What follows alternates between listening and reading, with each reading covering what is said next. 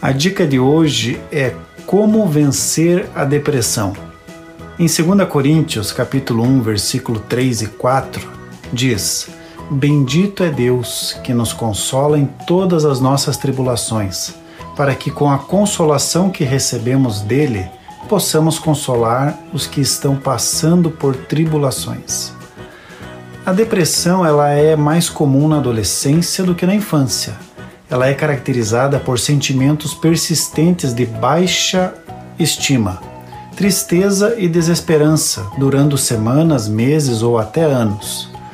Os sinais da depressão em crianças e adolescentes são irritabilidade, perda de interesse pela vida e isolamento social. Sinais que podem ser acompanhados por sintomas físicos como dificuldade para dormir, problemas digestivos, alterações no apetite e cansaço. Papai e mamãe, para vencer a depressão, estejam atentos aos sinais que ela oferece para detectar com rapidez e combater através de um plano de ação familiar.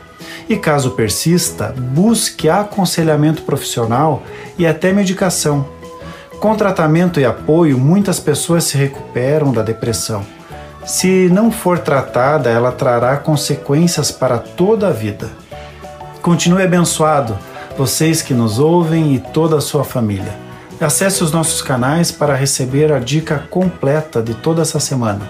Até a próxima! Gente grande cuidando de gente pequena.